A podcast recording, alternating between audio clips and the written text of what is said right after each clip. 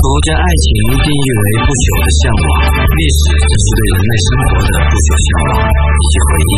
回忆是一条没有尽头的路，一切以往的春天都不复存在。然而历史永在，只要我们试图去理解真正的历史，我们就走上了一条美妙的路。历史没有隐瞒，我们没有忌惮，肆无忌惮。宋时男主讲，考拉 FM 出品，你们的倾听价值连城。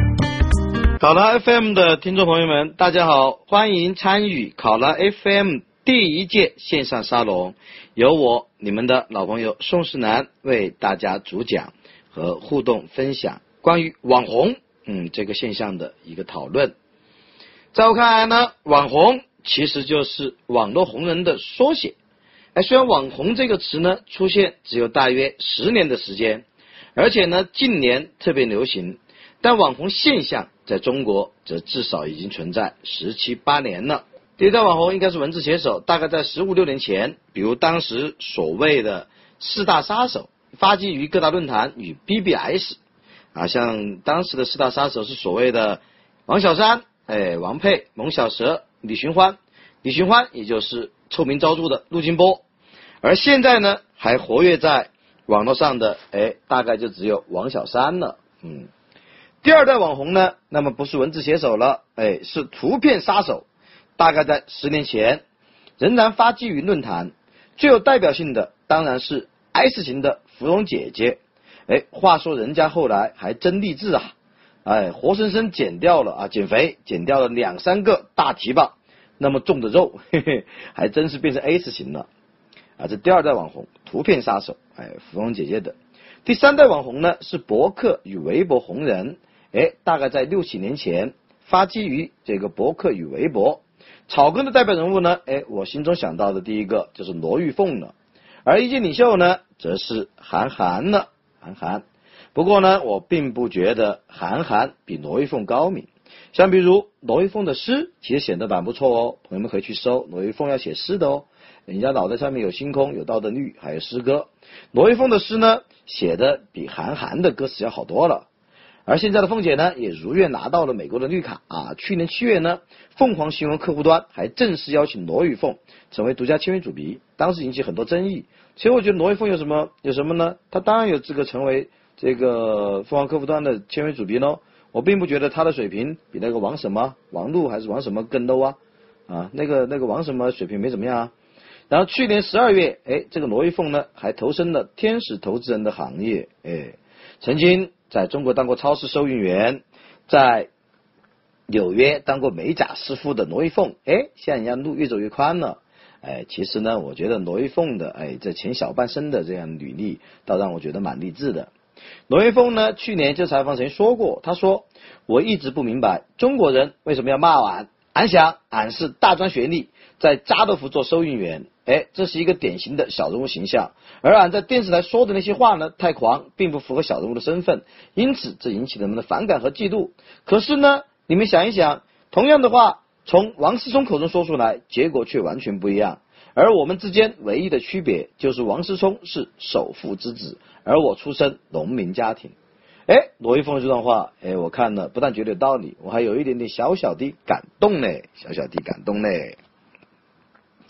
当然呢，在这个微博网红阶段，哎，博客与微博网红的这个第三代，那么呢，也有一些兑兑现的利好转型的，哎，比如罗永浩，哎，他就是洗白了的前网红嘛。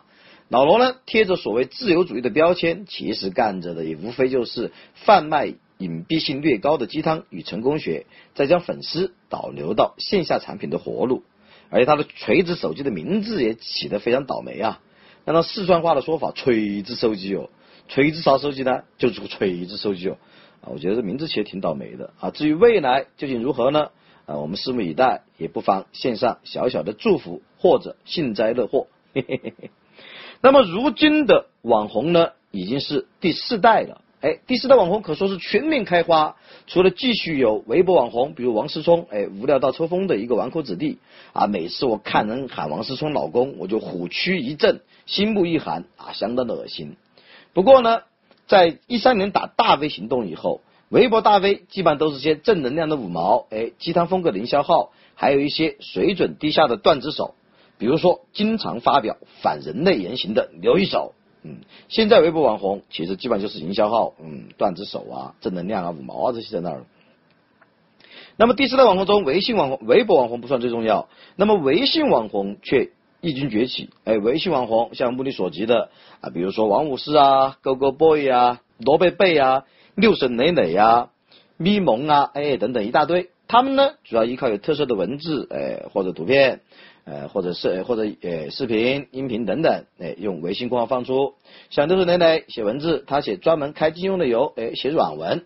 还有罗贝贝呢，经常写有趣。而且三观他还难能可贵的比较正，哎，这罗贝贝的三观是比较正的，他那个严肃八卦，哎，我还经常看一看，哎，干货蛮多，而且呢也比较有趣。那么王五四呢特别值得一提，啊，五四是我的小弟弟，他喊我大哥哥，哎，现在呢，呃，五四小弟弟比四一大哥哥要红多了，呵 呵不过五四呢长期被朝阳区群众举报，甚至呢王五四的公号也居无定所，可是呢王五四每出一篇新作。仍然长期是十万加，而他打赏最高的一篇文章，据说超过了一万多块。哇，这个王五是真真是个有钱人啊！就是我们说算一算，他如果每天都写十篇文章，我操，这一年王五是收入三千多万。王五是现在搞的一个开心农场，号称是得到了风投三千万，或者即将得到风风风投三千万。其实他如果每天写十篇文章，那王五是还需要个毛的风险投资啊，对吧？自己就投自己了呗。嘿嘿嘿其实呢，王五四算是一个非常特别的网红，因为由于多次被消耗，王五四现在公号的粉丝并不算多，他主要是依靠其名字品牌与文字风格自带流量，哎，自带流量，他并不需要自己的公号有多少粉丝，这很特别。此外呢，王五四还有个地方与一般的网红不一样，他可能是现在唯一带有意见，也就是不同的政见色彩的网红了。哎哎，朋友们不要跟俺说，贺卫方老师也是意见网红。贺卫方老师，人家是根正苗红的党员，嗯，是建设性网红，好吗？建设性网红，我特别喜欢听有人说，石楠你要多做建设性批评。我说批评本身就是建设的，哪怕我是纯粹为了破坏来做批评，它本身也是建设性的。朋友们慢慢理会一下，为什么所有的批评它其实都是建设，只要是理性的，哎，然后有扎实的论据，有理性的逻辑。那么这种批评就一定是有建设性的，嗯，只不过它的建设性呢，往往还是一种摧毁性的。好，说回来，我们不来讲评论了，我们再来讲，继续讲这第四代网红。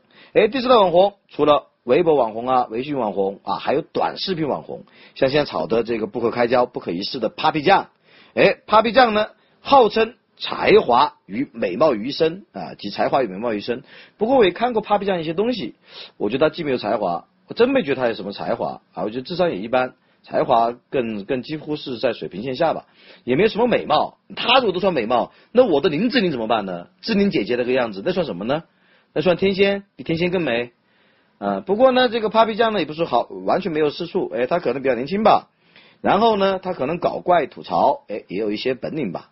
啊，Papi 酱呢，我还是持的一种比较宽容的这个态度去看。啊，至于罗伊思维炒他什么一千二百万的什么什么估值，还是投资三亿的估值啊等等。啊，那个东西我就不予置评了，而我也不认为这个 Papi 酱可以走太远，可以红太久。好了，那么 Papi 酱，哎，如果如果不小心听到的我宋老师的这一段对你的不信任，你也可以用你的成功来打我的脸，嘿嘿，你就红他个十年八年的，当然这可能性很小的啊，因为宋老师有可能会注定定在历史的广东榜上，但是呢，像 Papi 酱这样的网红，包括逻辑思维这样的人啊，这样的节目恐怕也很难留在历史的广东榜上的。嗯，好，我们说回来。除了微信网红、微博网红，哎，短视频网红，还有音频网红哎，像咱们考拉 FM 的张昭忠局座，哎，大发气啊！啊，我们率先，我们承诺不不不率先对外使用张昭张昭忠局座。嘿嘿嘿。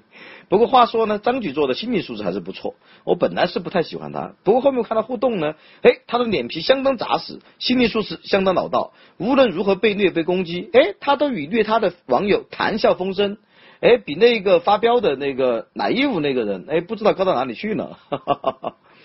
好了，那么除了这个视频啊、音频啊、微信啊、微博啊、网红各种网红，还有这个直播网站的网红啊，直播网站的网红也很厉害呀。直播网站的网红，直播网站的网红，比如说斗鱼，哎，斗鱼上面的主播，啊，据说年薪可以拿到上千万呢。啊，再加上一些这个什么，别人给他送花呀、送炸弹啊，啊，送送送送送西西红柿等等的这样的礼物的分成啊，点赞啊等等的分成，那么他一年呢可以拿到好几千万。我操！我在这考拉上面，我们这个什么时候也点引入一些什么送礼啊，这个分成啊，哈哈哈，开玩笑，开玩笑啊！我我在考拉做这个音频节目，我觉得已经是自己做的非常愉快了啊！我并不贪心的啊，做人不要太贪心，哎，做人呢不要太贪心，做人开心就好，咱们开心就好，嘿嘿嘿。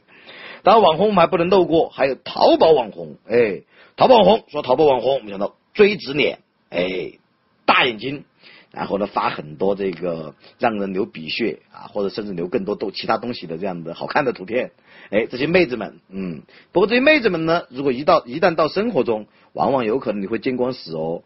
因为像比如说我的微信圈，哎，我的朋友圈大概有一千七七八百号人，其中也有也有十几个哎淘宝淘宝的小网红，我一直没舍得删他们，直到见到真人，哈哈哈见到真人回来就删了啊，因为他们的真人和照片差别实在他妈太大了。啊，你真的怀疑，呃呃，怀疑他是究竟动用了什么样的一个大规模的啊，类似于一个这个长城改造啊，故宫的整体翻修这样的一个巨大的工程，才能把他的在现实生活中那张脸，哎，给改造成我们所看到的网红的啊放出来的楚楚动人啊或者性感千姿百媚的脸。不过呢，淘宝的网红现在的变现能力还是蛮厉害的哦，哎，蛮厉害的哦。据说呢，这个王思聪的这个女友，哎，网红王思聪的女友，她也是一个网红，每年卖两个亿嘞。嘿嘿，他妈的，都是王思聪自己买的吗？网红捧网红，嘿，一家都网红，你全家都是网红。王思聪全家都是网红。嘿嘿嘿，哎，王健林也当过短暂的网红哦。王健林有一次，我记得王健林好像还在那里唱卡拉 OK，唱我要从南走到北，不对，唱的好像野子啊。去啊去啊，我的脚放纵，去啊去啊，啦啦啦啦啦，但是我操，唱不上去了。呃，我我没降调啊，他他老爸降了调的。啊，王思聪全家都是网红啊，王健林、王思聪啊，还有他的女友，全家都是网红。其实呢，哎，这个网红万变不离其宗，就是以某种，在我看来呢，就是以某种鲜明特质打造自带流量的个人品牌。哎，那么至于这种个人品牌是所谓逻辑思维说的魅力人格体呢，啊，还是所谓只不过是魅力人体？那么就见仁见智了。而这种个人品牌呢，它一旦在依托网络平台来进行内容生产、哎传播和消费转换，哎，那么它也就形成了一种网红的网红的这个经济。而所谓的消费转换呢，也就是网红的经济变现。嗯，而现在呢，那么炒得最热的也就是网红经济了啊，尤其是最近的 Papi 酱啊的的这个事件。不过我对网红经济呢，哎，一直还是持某种这个保留的哎观望态度。我并并不认为哎网红经济已经这个可以作为一个现象级的话题出现了啊。而我认为呢，网红个人可以在这个他自己的这个平台上面可以牟利啊，甚至可以获得比较高的利。但是你要把它变成一个经济，那你像农业经济、工业经济一样，它要变成一个产业级的一个东西，那恐怕目前来看。哎，还不是很成熟哦。好了，那么接下来呢，我再用我自己的角度，哎，来梳理几个点。我觉得有几个网红现象呢，大概有以下几个点值得注意。嗯，第一呢，我们从传播角度来看网红。网红呢，实际上是一种对传统大众传播模式的颠覆。哎，网红的传播，比如说网红这种传播对传统的大众传播是一种绝对的解构。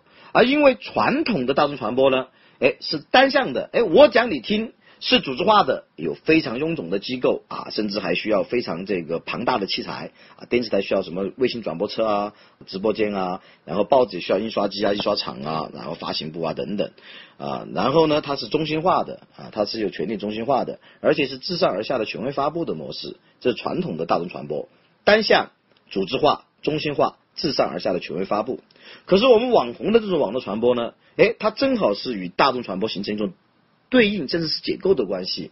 网红的传播是互动的，它一定强调互动，没有互动就没有网红，没有互动就没有网红。它是互动的，而且去去组织化的，而即使有组织，它也是扁平化的或者工工作室制的，它呃工作室制的，它绝对不是一个传统媒体那样那那样一个这个那么一个这相对比较这个庞大和和这个繁复和专业的这样一个组织。与此同时，它去中心化的，人人皆可为网红，其实就是去中心化的。啊，每个人都有机会成为网红。比如，如果你确实有某方面的天赋啊，比如说你长得很像一条沙皮狗，哎，你也可能成为网红。或者比如说你唱歌唱得非常棒啊，比如说风盖着吹，白烟云里，想你极渴望，希望流泪伴着。算了，我唱的到网红的地步还差得远。我只举例了，我成不了网红了。比如你长得好看，哎，你长得非常像范冰冰、李冰冰再加林志玲。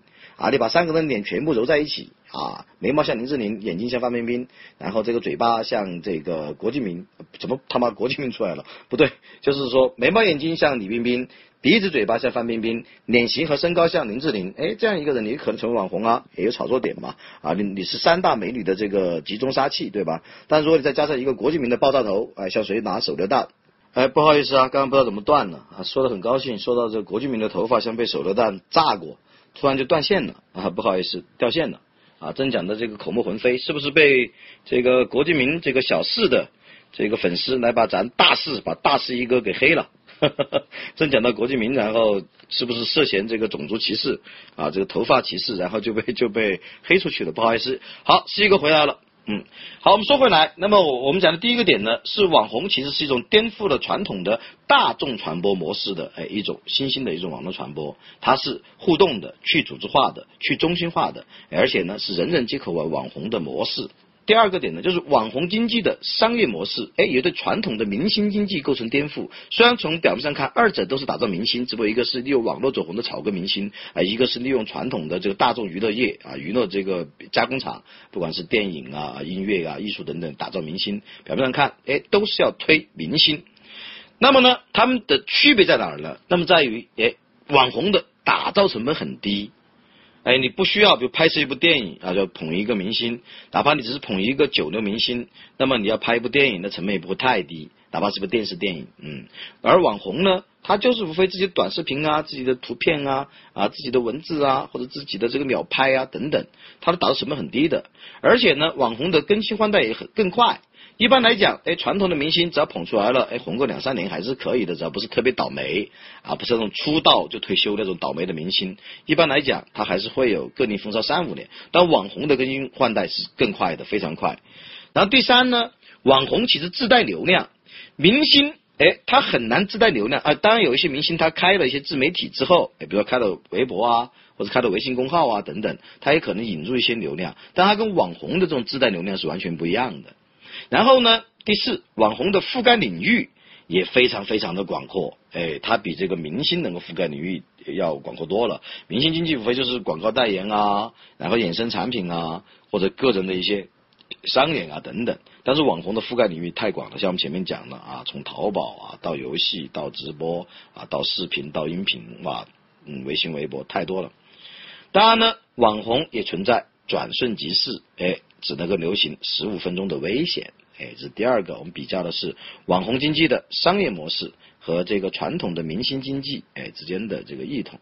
当然呢，我们现在中国的网红经济确实还处在低级阶段。像欧美的网红啊，仅仅仅从收入来讲啊，有些已经很牛逼了。像有一个叫这个 PewDiePie 的，哎，一九八九年生人，美国的这个网红中间的第一富翁，美国网红的第一富翁。他他牛逼到什么地步？他去年的这个总收入，哎，是一千二百万美元，也就是说接近七千多万人民币。哇，这个是一个大概要挣十年才能挣到这个钱，哈哈，我吹牛了，我他妈挣一百年都挣不了这个钱，哎，挣一百年挣得到。好，说回来，那么这位这个。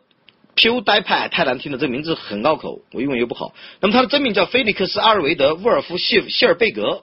哎，这个谢尔贝格呢，他在 YouTube 上有四千万订阅用户，四千万，同学们，四千万已经可以组个国家了啊！四千万订阅用户，而这个家伙呢，主要是搞视频，哎，搞游戏实况。这个人的影响力，甚至能将一款已经没落了啊、将死的啊、等等等待死亡的啊这样的游戏，让它再度火爆，让它再度火爆，非常厉害，非常厉害。好，我们讲完了这个网红经济的商业模式，我们再来讲第三个，哎，我想讲的关于网红的点，讲关于网红的点，比如说，嗯，意见性、意见型的这个意见领袖型的网红，哎，现在是高危人群，哎，我有个朋友，不知道大家还记得吗？哎，曾经风云一时，而现在呢，风骨犹存，犹存。这个人叫李承鹏，江湖人称李大眼儿。他曾经是微博大 V 啊，啊，绝对的网红啊，也是个自由批评者。他两年前，哎，他的微博就被消耗了，哎，七八百万粉丝，好像接近千万粉丝。啊，如今呢，他淡出了言论江湖，啊，也不做网红了，准备进军电影。嗯，同时呢，哎，李承鹏他还是成都一家水平很高的业余球队的领队兼主教练兼总经理兼拉拉队长兼媒体公关经理，哈哈哈哈他真是日理万机啊。不过我觉得他做的事情挺挺有意思的啊，挺有意思的。而且他们那帮老友一样的一帮这个像老友记一样的这个球员，球队中间球员球员之间的友谊，哎，令人感动。我带我儿子去看过一场李大眼儿现在所带领的球队的比赛，嗯，挺精彩，精彩。好，我们说回来，怎么说到球赛上面去了？啊，说到这个体制外的意见领袖网红容易遭遇风口，比如李大眼儿啊，或者再早一点点的薛蛮子等等。那其实呢，体制内的，哎，如果你要。要这个说的比较尖锐，或者是你要乱喷，也没啥好果子吃。比如说任志强，任大炮，哎，任大炮前段时间他就因为批评党政，哎，批评国家大政，哎，批评习总的言论，哎，而他的微博就被消耗了。还被西城区的党委通报批评，不过现在呢，最终处理结果还没出来。前段时间，哎，网上流传了一个热贴热门新闻，是任志强被逮捕啊，被批捕。那个是福建的，福建的一个国土局局长，一模一样名叫任志强，不是那个任大炮任志强，大家不要搞混了啊，不要搞混了。嗯，那么为什么说不论体制内还是体制外，哎，意见领袖式的网红容易遭遇风口呢？因为我早在一二年就曾经有句名言。哎，在我们小众圈内是盛传的有句名言，这名言是：影响力是党产，哎，影响力是党的财产。尤其你在思想文化市场上有影响力，一旦犯忌，随时会被回收封杀。哎，轻则消你的号，重则消你的人。嗯，所以呢，目前绝大多数网红其实心里面也很聪明、很雪亮，他们大多数都与政治的这个言说、政治的批评主动绝缘。哎，偶尔有些网红发表一点政治言论或者批评公共批评，但是呢，要么鸡贼，要么平庸啊，更恶劣的甚至是索性跪舔啊，索性跪舔。好，这是第三个我想讲的意见领袖式的网红，哎，现在是高危人群，哎，高危人群。好，第四个我们来谈一谈体制内人士对网红的态度，哎，这个也蛮有意思的。哎，在我看来呢，其实体制内人士对网红，哎，有些人很鄙视，哎，有些人还要取经。鄙视的，比如《环球时报》，哎，一份相当奇葩的，以这个叼飞盘为己任的，哎，这个报纸，有时呢，他们也不叼飞盘，哎，自己转圈，哎，叼自己的尾巴。嘿嘿嘿。就在今年三月下旬，《环球时报》发表评论：网红经济是种社会病，其中说。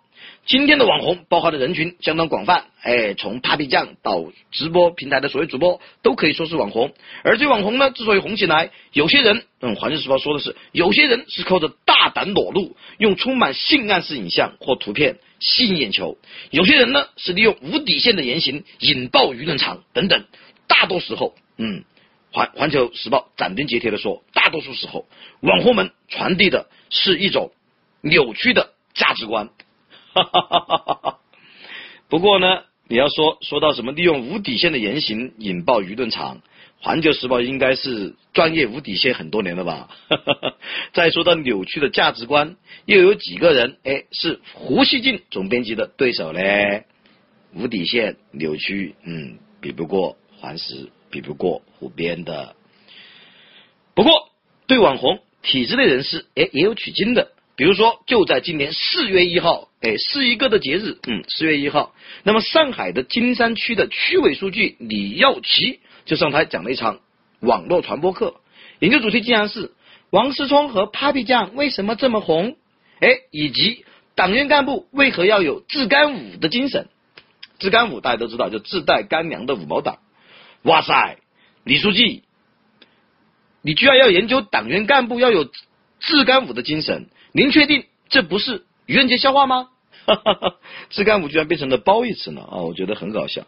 不过由这个呢也可以看出，其实体制内也一直在研究网络传播，哎，他们也想从网红走，网红为什么这么红的这样的一个现象中，看能不能梳理出一些传播规律，然后呢，哎，能不能让我们的党宣也这么红啊？那党宣本来就已经很红了啊，根正苗红嘛，而且有权有权有钱任性啊，随便砸钱啊，啊，对外对外对内，你既可以砸钱，又可以开门放五毛啊，放信息源，厉害得很。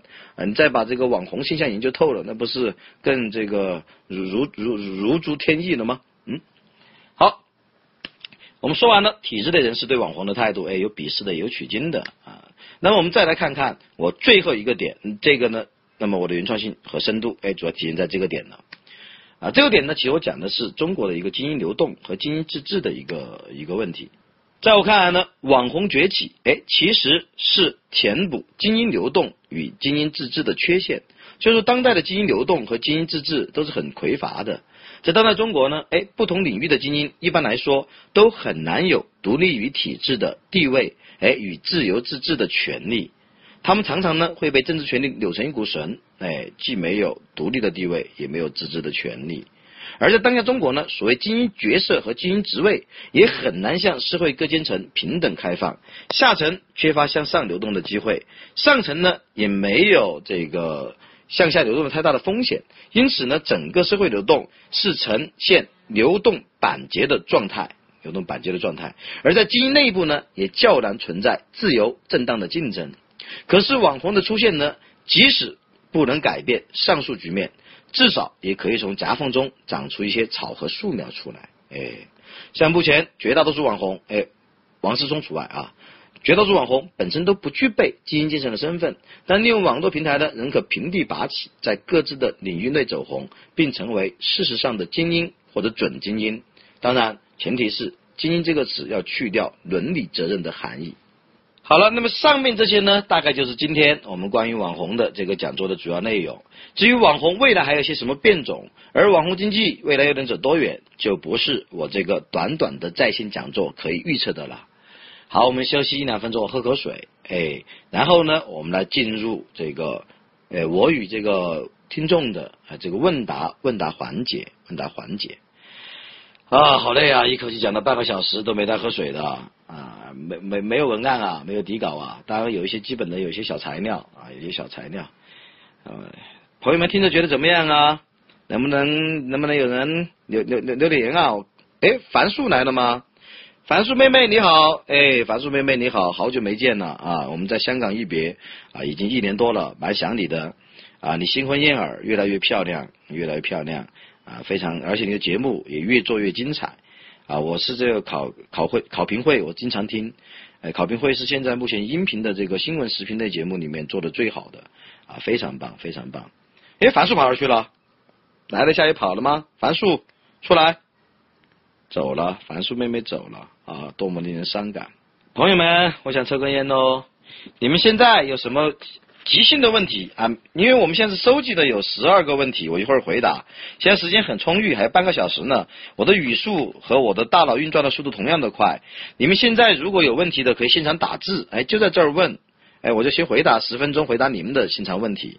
有问题吗？我现在现场回答喽，啊，可以可以让你们看看，作为一个这个人民教师啊，我是如何来回答问题的。有问题吗，朋友们？我抽根烟啊，现场回答三个问题吧。如果朋友们没有问题的话，那我可能就要进入下一个环节。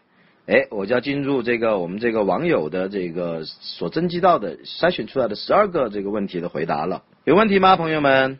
这感觉是相当的这个冷呐。哇，吸烟有害健康，是的。但健康有时候不是就是拿来损害的吗？我找那句名言，我说没有被浪费过的青春就不是青春。同样的，没有被吸烟伤害过的健康，哎，你就不懂得去珍惜。柳岩事件我讲过音频啦，你不关心我的食物鸡蛋啊？哎，柳岩的这个柳岩的这个我讲过一期非常好的，哎，那个叫在食物鸡蛋的，就最近的两期里面有一期叫性感柳岩就活该被骚扰吗？逻辑思维从商业模式来讲，绝对是有创新的。罗胖子本人呢，也是有相当高的这个情商的啊，智力呢中上。但是逻辑思维整体的，如果从从营养上来讲，思想营养来讲，和这个资讯的这个能力上来讲，它其实也就是一种变种的成功学。逻辑思维核心上，它是要解决帮助大家读书，帮助大家提供见识，帮助大家提供职场或者或者是这个商场的一些速成的一些一一些这个成功术的东西啊，带你读书，带你思考啊，带你选择啊，带你判断啊，骨子里面还是成功选那些玩意儿，只不过比较高档一点。它的商业模式哎是非常创新的，还有罗胖子的个人魅力哎和口头表达能力，包括整个团队的水准还是蛮不错的。还有问题吗？还有问题吗，朋友们？再回答一个问题，我就来开始回答我们之前征集到的十二个观众的问题啦。有吗，亲爱的朋友们？要不给大伙儿唱首歌吧？如果有有人鼓掌，我就开始唱会儿歌喽。有没有人鼓掌啊？哇塞，你们这么怕我唱歌啊？一个人都不鼓掌，非常令我伤感啊！潮和问题这个东西，那必须要这个问我的好朋友，也是我兄长赵楚老师了。其实关于潮和问题，赵楚老师在考拉 FM 上面做了五期还是六期的这个音频，非常精湛。哎，鼎力推荐这个下里巴人，鼎力推荐去收听赵楚老师的，在这个考拉 FM 上面叫赵楚军事战略，哎，赵楚军事专列，啊，推荐好的西方哲学著作，我自己最喜欢是提利的啊，提利的西方哲学史，然后与此同时呢，也可以再读一读罗素的西方哲学史，哎，提利和罗素的，哎，独立的两本的同名都叫西方哲学史。哦，开始鼓掌了，那我唱歌喽，想听什么歌啊？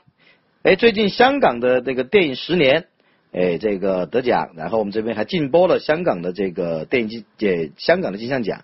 那我为大家唱几句《十年》吧。如果那两个字没有颤抖，我不会发现我难受，怎么说出口？他妈的，忘词了。十年之前，你不认识我，我不属于你，我们还是一样陪在一个陌生人左右，走过渐渐熟悉的街头。十年之后，我们是朋友，还可以问候，只是那种温柔再也找不到拥抱的理由。情人最后难免沦为。朋友，直到和你做了多年朋友，才明白我的眼泪不是为你而流，也为别人而流。啊！当我走在黄人的街道，听到。噔噔噔噔噔，我在这里欢笑，我在这里哭泣，我在这里可有也在这失去。北京，北京。好了，不唱歌了，我们开始继续进入观众问答环节吧。我们还有这个十多个问题嘞。哎呀，其实我唱歌唱的还是不错的，起码应该打个四星。我曾经跟李宇春的老师同场一起合唱的，跟毛淑文啊、李宇春啊、张磊的老师一起合唱。现在这个主要是一个没认真唱，另外另外一个也没有话筒，也没有音乐。我跟那个毛老师我们一起合唱《深情相拥》。合唱《广岛之恋》啊，那个是半专业水准的，而且他表扬我说我有时会走点小调，但对于业余水平来讲已经够了。但是我的音质好，而且说我的情感特别棒。他说我的声音里面透露出的情感，很多专业歌手一辈子达不到。哎，这就是天分呐。嘿嘿嘿嘿，就情感爆发力和情感融入度，以及嗓子本身的条件，就是说有时会有一点点小小的跑调，但是是在业余选手中间，哎，可以接受的范围了。这可是川音的流行音乐系的副系主任毛淑文老师对是一个的评价哦，嗯，可以去求证的对质的。好啦，我们接下来谈正题啦，这只是一个这个相当于茶话会上面的一些小插曲，嗯，我们接着讲网红吧。对这个观众朋友的提问，嗯，有位观众问，什么是网红？网红能红多久？啊，其实呢，就是我们本一期的在线沙龙一开始也讲过了，网红就是网络红人，哎，将相本无种，人人皆可为网红。网红形态呢，涵盖的范围相当广阔，弹性也很大，只要较只要有较为只要有较为知名的个人品牌和较为巨大的。这个自带流量，哎，这样的人，那不管在什么领域呢，他都可称作网红。你记住，他有在网络上知名的个人品牌，而且呢，在网络上有较为巨大的自带流量，哎，这样的人就可以称作网红。至于呢，网红能红多久，这个没法预测的，因为网红的个体差异很大，流行时间也各自不同。哎，大概平均每个网红能流行十五分钟吧。因为安迪沃霍尔说过嘛，每个人都有十五分钟成名的机会。嗯，第一个问题就这样回答啦。第二个问题，网红是正面的还是负面的？哎呀，我看到这个问题我就眼前一黑啊，因为我觉得这种问题完全是一种辩证法思维嘛啊，一分为二的看，嗯，从正面来讲或者从负面来讲啊，正能量啊，负能量啊，正面报道啊，负面报道，一方面另一方面啊，这种非此即彼啊，非黑即白或者一分为二的这种辩证法啊，其实呢，我觉得跟变戏法没啥区别，跟变戏法没啥区别。第三个问题，第三个问题是宋老师算不算网红？哎，其实呢，告诉大家一个秘密，告诉大家一个秘密，宋老师其实不是网红，其实呢，我是一个学者，而且学界呢，哎，还都称我是史学界的梁，操，撒谎的时候怎么打喷嚏？而且学界称我是史学界的梁朝伟呢。哎，也不是学界嘛，就是我的朋友沈永平，哎，一个有血性、有抱负的，以传播宪政常识为业的青年知识分子，开个玩笑，哎，说我是史学界的梁朝伟，后面什么张雪忠啊啊，然后赵楚啊，然后这个一大帮我的朋友们呢，都这样称呼我，哎，冉云飞老师啊等等，都称呼我是史学界的梁朝伟。当然呢，曾经我年轻的时候，真的是眼神华丽而忧郁啊，啊，真的是有点像梁朝伟。但当时我只有九十六斤，而现在呢，我身高也没有长，但是我已经有一百四十二斤了。说现在呢，很多人又又想把这个梁朝伟呢改名叫曾志伟。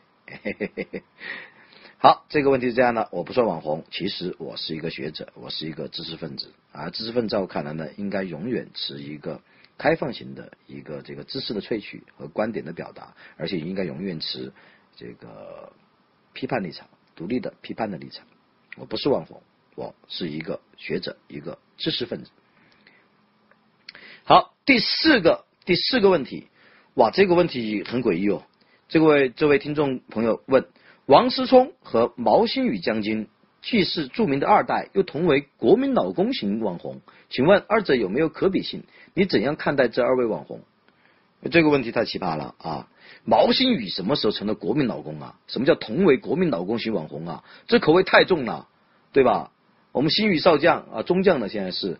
他他他什么时候成了国民老公啊？有那么多姑娘追着这个毛新宇叫老公吗？啊，这这这口味非常重啊，非常独特啊！我我我我还第一次听说毛新宇也是国民老公型网红。至于二者有没有可比性呢？我觉得二者当然有可比性呢。比如说他们两个，哎，一个呢在血缘上挺孙子的，另外一个呢在言行上挺孙子的。嘿嘿，我觉得这就是他们两个的共同之处，或者说可比性吧。哼哼。好，这个问题就这样回答了。下面我们来进入第五个问题。第五个问题，第五个问题，哎，问的也其实还可以，因为我很自恋啊。每当别人问到我，我就很开心。哎，这个人问，显然宋石南老师也是一名教授界的网红。哎，您是怎样走到今天这一步的？谢谢，请谈谈您心路历程。哎，我要再次声明，我不是网红，我是一个学者啊。而且我也不是教授界的，我是副教授界的。我不是教授，我只是一个副教授。而且我可能不会再去评教授了，麻烦啊！不像填表，填表太麻烦了，然后要去要去弄很多那个弄很多这个什么文章啊、课题啊那些，烦死我了。好，说回来，我怎么走到今天这一步的呢？那当然是一步一步的。哎，这个我觉得本着一个，我以前在节目讲过一句话，就是兴趣和天赋，还有实现自我价值的努力。终将带领一个人走上一条美好的路。像比如说，我刚毕业的时候，哎，我差点去卖过伪字西服，到兰州，兰州，兰州去卖这个伪字西服啊，没去啊，不然的话，可能今天多了一个西服电商啊，西淘宝电商，然后呢，少了一个这个好优秀的青年知识分子。我本来可能去卖伪字西服就没去，然后进了一个这个报社，然后后面还甚至在党报里面干过两三年。然后在二十七八岁的时候，然后辞职出来也搞广告公司，然后呢又到这个美国，哎，到哈佛去那边待了这个半年，然后回来之后呢，然后就读研读博，然后进高校任教，哎，然后现在我很喜欢我现在的生活，哎，读书，然后呢写书、教书还说书，哎，我觉得我在考考了 FM 的就是一个思想性的一个评论性或者说思想知识性的一个说书，我也就是读书、写书、教书、说书。我觉得自由自在，嗯，还蛮舒服，嗯。至于这个网红呢，就很多人老要有着网红这个事情不放。其实我不过是借用网络，哎，尤其是像这个考拉 FM 呐，或者微信啊，或者微博啊等等，来与朋友们分享我的知识与观点而已。网络只是一个媒介，而我也并没有指望我要依靠网络来走红，我也不可能依靠网络来走红，因为我已经过了网红的这个年龄了。呃，网红当然有年纪很大的网红，但我们这种知识分子是年龄越大越不可能成为网红。而我现在其实更看重的是，比如说我的表达，我的公共表达，不管是我的写作，还是我的音频或者是视频，那么我的知识，哎，我所表达的知识是否可靠，我所陈述的观点是否正确？哎，当然呢，这些都需要朋友们来参与，朋友们来检验，哎，朋友们来讨论、共鸣或者反驳，都很欢迎。我喜欢网络，哎，因为网络呢是很好的知识与思想的分享与讨论场所。像我一个好朋友培根，那边死了好几百年了，他不认识我。我的好朋友培根就说过一句很好的话，他说：“读书使人丰富，讨论使人成熟，写作使人准确。”哎，说的真好。而现在呢，哎，网络就可以既使人丰富，又使人成熟，还使人准确。哎，像我做这考拉的这个音频，我越来越觉得，其实在我做音频的过程中，我也是一个丰富、自我丰富、自我成熟。和力求准确的一个过程，而我认为呢，活在当代的知识分子，哎，如果还对公共性有一定的这个抱负，如果还对自我实现有一定的抱负，那么他不去积极的融入网络，去使用网络，哎，那么很可能就要 out 啊，很可能就要 out，就要出局了。好，这是第五位听众朋友的问题，我的回答。第六个问题，哎，传这位听众朋友问。传播媒介和话题引领，哎，感觉是现阶段很多网红比较混乱或是不择手段，导致负面认知。同时呢，传统强权媒体的打压也是负面认知的诱因之一。比如最近《环球时报》对凤姐的恶评，不过我我我倒是不觉得网红有多负面啊，我觉得网红是一个中性词啊，网红中可能有一些这个比较邋遢的啊，或者有些反人类的啊，像比如反人类的段子手啊，这个刘一手啊等等。啊，我觉得他们也不需要负面吧。我觉得这些网红有点有有点邋遢啊，有点猥琐，有点垃圾。但是呢，网红本身它是一个中性的，它本身不存在好，不存在坏。哎，而至于《环球时报》恶评凤姐呢，哎，那是因为他们不懂凤姐啊，或者故意装着不懂凤姐。而事实上呢，我还不认为《环球时报》有什么道德制高点或者智力制高点去嘲弄凤姐啊。我也更不认为凤姐比《环球时报》差。相反，我认为凤姐与《环球时报》中间。嘿，还搁了一千个张昭忠嘞！嘿嘿嘿。下一个问题，嗯，第七个问题，宋老师是否觉得自己由一个传统报人善变为熟熟练使用新媒体的新时代评论人，也算某种程度上的网红？毕竟宋老师聚集粉丝主要依靠新媒体。哎，其实我的粉丝，我的学生里最多吧？我教了这么多年书了，教过的学生应该几千人了。这几千里面至少应该也有几百粉丝吧？啊，当然你一定要说这个网上的粉丝，可能像微博如果不下我的号，我应该有几十万了。我删掉的上万的号都已经有他妈的十来个了。然后音频粉丝现在有三点二万，但是呢，我并不认为这个粉丝，呃，我的听众或者我读者都是我的粉丝，我认为他们是我的朋友。我更喜欢将我节目的听众，还有我文字的读者，视作令我敬畏的朋友，而非盲从的粉丝。因为就像前面说的，我觉得讨论使人成熟。如果是你人以为粉丝，并无主观，因为粉丝和偶像之间是没有讨论的，只有仰慕和被仰慕，崇拜与被崇拜。而我要的是大家平等的、对等的一种平视关系。哎，我们凭凭着直视着对方的眼睛，然后呢，洞察他的灵魂啊，然后。满足他的欲望，然后敲打他的这个，敲打他的认知。呵呵而实际上呢，宋老师曾经最红的时候还不是现在啦。我现在的粉丝呢，呃，每年都像陈奕迅的头发一样在掉啊。陈奕迅现在是个秃头啊，我的粉丝也慢慢的越来越秃了。不过希望呢，经由这个考拉 FM 的这个音频，哎，我的这个音频自媒体的转型，我当然心里面有点小小的憧憬，哎，希望我的粉丝呢也能够逐渐的这个再增增起来。哎，就像这个陈奕迅查了这个幺零幺生发水一样，慢慢的呢，有这个断手在植，哎，断发在植了，啊，头发也增加起来了。陈奕迅听到不要生气啊，我其实挺喜欢陈奕迅的，但头发现在确实越来越少。好了，那么下一个，哎，下一个，下一个问题来自于哎另外一个朋友，他说知道一位网红之后，再想看到一位新的网红，但又会反感新出现的网红。我一直在建立标杆，但也一直希望推翻这个标杆，这怎么回事儿？哇，这朋友问的问题好拗口啊，像绕口令一样。我大概也理解了，哎，理解了。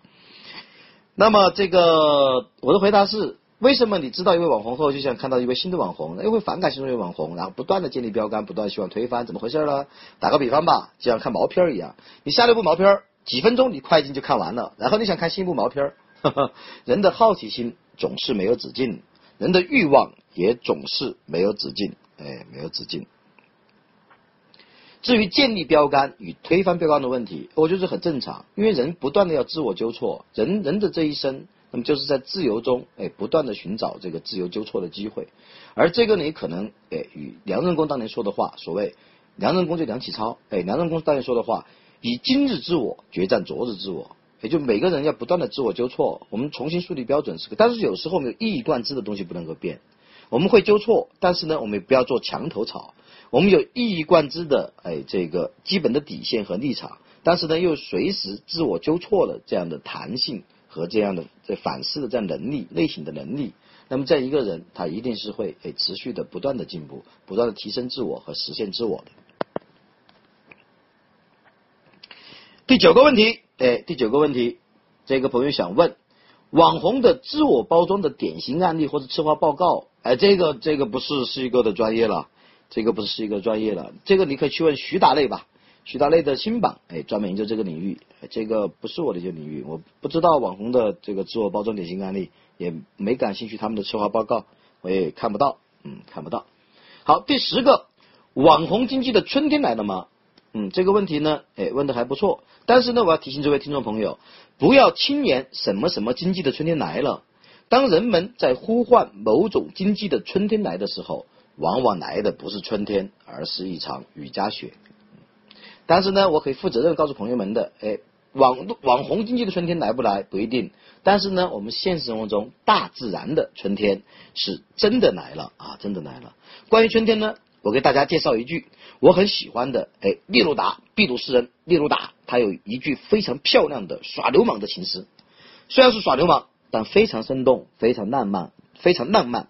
哎，我很喜欢，我很喜欢。这句诗就是什么呢？我要在你身上做春天对樱桃树做的事，哇，好流氓，好浪漫，好有美感。我，姑娘，我要在你身上做春天对樱桃树做的事。哎，这个事不要去解释啊，我我绝对不给大家解释，大家自己去解释、诠释，自己去体会。嘿嘿嘿嘿。哇，有听众朋友说这个 Papi 酱好看，好看就好看，审美无争辩，朋友。就是说，有可能你会觉得林志玲不好看，我觉得林志玲好看啊。但是我们两个互相构不成反驳的，因为审美一定是主观的，审美也一定是个体化的。所所谓叫审美无争辩嘛。好，你你认为她比较好看，哎，我我捍卫你说她她比较好看的权利。但是呢，我也保留我认为她比较长得很平常的这个这个这个观点。嗯，哎，有朋友在问我在成都哪所学校工作？哎，我在我在这个四川的西南民族大学工作。哎，在文文学新闻学院任教，主要讲新闻评论、网络传播啊，还有深度报道研究等等。哇，这有个 Maggie 美美说升级成粉丝，Maggie 美美是是姑娘吗？那个头像好像是这个杀手不太冷的，应该是娜塔莉波波特曼年轻的时候吧？你长你是不是长得跟娜塔莉波特曼有点挂像啊？咱们加一个微信好吗？Maggie 美美。好了，说回来了，呃，我们再来看下一个问题，第十一个问题。在成为网红方面，禽兽相比人类有哪些优势？嘿，这个问题问的我觉得有点意思啊。人之异于禽兽几兮？在网红方面，禽兽相比人类，那又有哪一些差异或者哪一些优势？那么简单的说呢，哎，我觉得相比人类，那么动物网红，哎，它的道德水平更高，长得更好看，而且更能让人感感到快乐。比如说 D O G E，哎，这条全球这个红爆的这个网红大神狗，那就比王思聪等人不知道要高到哪里去了，哈哈哈哈。嗯，有又有朋友在那里问，我想娶四川的姑娘，宋老师觉得四川姑娘如何？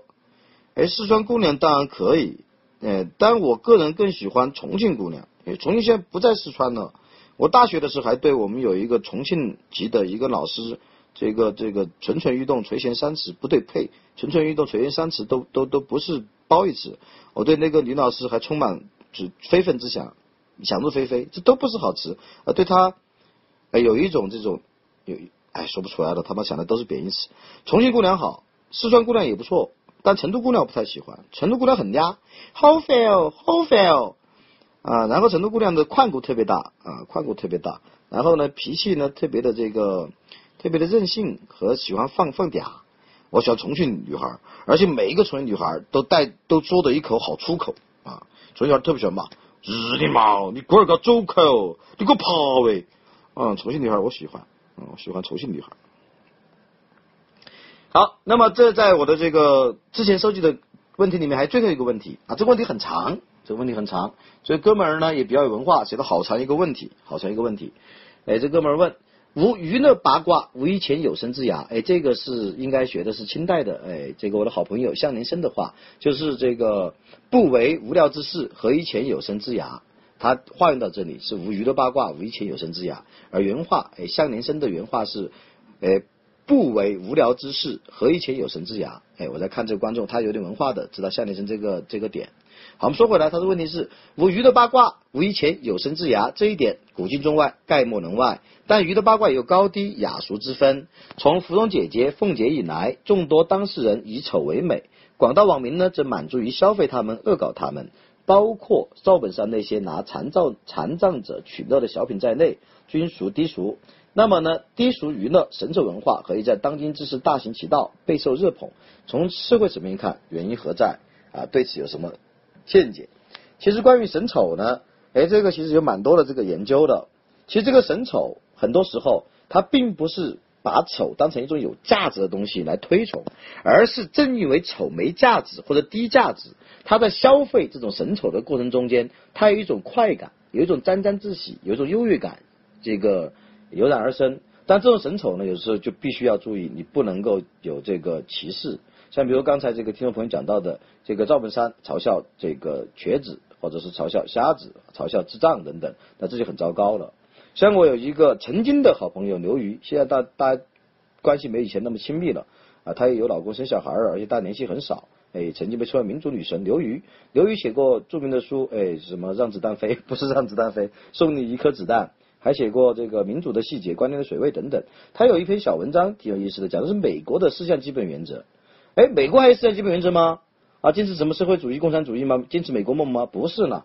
美国的四项基本原则是流于哎，用风趣、幽默、清新，就是清晰的这些清新的语言讲的。就是美国的社会里面有共识，有四项基本原则是不能不能去碰的底线。第一，你不能有性别歧视，就是你不能不尊重女性。而这对应着我们前段时间柳岩的那个事件，其实很多直男癌全部总爆发了。而美国的四项基本原则之一就是要尊重女性，不能有性别歧视。然后第二，其实也不分第一、第二、第三、第四呢，它是排名不分前后左右、高低上下的。那么除了性别不能歧视以外，那么种族歧视也是绝对、绝对的这个呃不能做的啊，不能做的原则，不能搞种族歧视，不能因为仅仅因为别人的肤色啊、别人的这个族裔归归属，就对别人的道德倾向或对别人的这个呃智力或者对别人的能力产生怀疑或者偏见或者歧视。所以第二呢是不能有种族，不能搞种族歧视。那第三个呢是不能对这个小众的这个性取向者来进行歧视，啊，比呃就或者说非主流的异性恋啊，或者是这个常规或者是普通人的，也不是普通人，普通人正常人做划分其实都有点歧视了。就是说小众诶或者是亚文化群体的这个性取向群体的歧视，比如同性恋者啊，比如说虐恋者，虐恋虐恋就是 SM 啊同性恋。然后再比如说还有一些异装啊啊种种的，对这样的群体你不能歧视。然后最后呢，还有对持不同宗教信仰者和持不同政见者，你不能够歧视。哎，而在我们这儿呢，你看小品公然的去嘲笑弱势群体，嘲笑农民工，嘲笑这个瘸子，嘲笑智障啊，就在这儿呢。其实我以前做过有一期说中国人都是潜在的种族主义者嘛，我做过一期节目，同学们朋友们可以再去听一听，就是那个疯从疯狂动物城谈中国的种族歧视。哎，曾经有人说过，哎，我就说的比较好，说中国人是潜在的最大的种族主义者。嗯好了，我们说回来，那么说神丑呢，如果涉及到歧视肯定是不好。如果仅仅呢只是从神丑中间有让有种沾沾自喜或者有优越感啊，虽然也不会让觉得有好舒服，但我觉得没有什么这个大不了的。像我的好朋友陀思妥耶夫斯基曾说过，美能拯救世界，但有时候呢，人们他不愿意世界被美拯救，而更愿意世界被丑被丑搞臭。哎，那这个时候呢，人们就开始神丑。但最后我还是要指出，哎，这位听众朋友指出了神丑，说芙蓉姐姐和凤姐啊，认为是这个以丑为美。其实在我看来呢，芙蓉姐姐和凤姐都挺励志的。比如芙蓉姐姐，她可以瞬间减肥，这个一二十斤，一二十斤你转化成猪肉，你提着在街上走一走，你都要气喘吁吁。芙蓉姐姐直接把它减了。然后凤姐啊，前面讲了很多了，不再赘述了啊。芙蓉姐姐和凤姐在我看来都蛮励志的，而且没伤害过谁啊。芙蓉姐姐伤害谁了？凤姐伤害谁了？他们除了自己伤害自己以外，没有伤害过谁啊？凭什么说别人是丑人或者坏人呢？而就心灵而言，我还真不认为芙蓉姐姐或者凤姐他们比任何一个党委书记更丑，哈，未必，对吧？未必比任何一个党委书记更丑。好，我们还有最后三分钟，嗯，朋友们还有没有什么问题？最后的黄金三分钟，黄金三分钟，有没有朋友呃要讲的黄金三分钟呢？黄金两分钟呢？倒计时呢？如果没有，那么很快你们就可能要听到我那个令人们这个头疼的那句拜拜喽。嗯，还有两分钟，有问题吗？真的没有了吗？很尴尬。就有时候我在我上课的时候也会发现，就是当我问同学们有没有提问的时候，他们全部都瞪着我啊，我就很想起诉他们啊，他们老瞪我，想起诉他们，就像当年赵薇，赵薇被起诉一样。为什么赵薇会被起诉呢？因为有。观众朋友觉得赵薇在瞪他，看《还珠格格》啊，瞪他，我要告你。然后我有时候我也想告我的学生们，每次叫他们提问，他们就面面相觑，就瞪着我啊，我真想告他们。巴拿马文件，我周五左右会专门讲一期啊，在这儿用两分钟时间没法讲了。这个是一个很大的热点啊，很有意思的话题。我也收集了蛮多的中英文的材料，哎，中英文的材料，巴拿马文件，周五应该会讲。有钱投资什么好啊？有钱投资，我觉得有钱投资最好。最最好就是换成美元资产吧，然后炒股的话要慎重，炒股要慎重。像是一个作为一代知识分子股神炒股，也没有什么太好的下场。解套早解套了，解套早解套，但也没有什么好大盈利，而浪费很多时间和心血。嗯，这样的活动肯定会定期化的。呃微笑骑士，微笑骑士也是一位老朋友了。这样的活动会定期化的，但不是每期都是我啊，就是考拉 FM 的这个在线沙龙会有一帮。大腕儿啊，有思想的、有文化的、有影响力的人啊，我是其中这个最没文化、最没思想和最不大腕的。后面还会有很多啊，比如赵楚啊、张明啊等等啊，一大堆这个高手、高人会在这个考拉 FM 上做线上沙龙。我在考拉的下期节目是周三、周五都有。周五我应该不出意外会讲巴拿马文件，嗯，然后周日呢会讲很有意思的毛泽东为什么会在一九五零年代判处二十一只麻雀死刑。哎，这个线上沙龙如果有这个有这个因缘机会，我还是会再来的，有好的话题。然后我的档期啊，说档期太装逼了。如果我有这个时间啊，大家凑得拢，也可能在做。但我会过比较比较多期之后再来。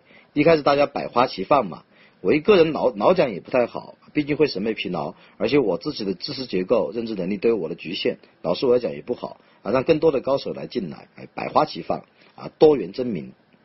好，感谢朋友参与本期的这个呃考拉 FM 线上沙龙，不知道你们觉得满意吗？如果满意，请给我点赞，请为我鼓掌，也感谢各位的这个参与，非常感谢。我们这第一期也是一个尝试，说实话，我也从来没做过这种在线直播。以前比如说网络的直播，一般就是视频直播或者是文字直播，音频的在线直播我是从来没做过，这第一次尝试。不知道您听众们您满意吗？如果满意，请为我点赞，哎，请为我点赞，请为我鼓掌，拜拜喽！感谢各位，感谢各位，感谢各位。今天我还有泪向水飘过，起高了。为着南柯留的山，我飘远方，风雨泪吹干。无你分不清影踪，天空海阔，你与我海边。拜拜喽，再会，珍重，谢谢。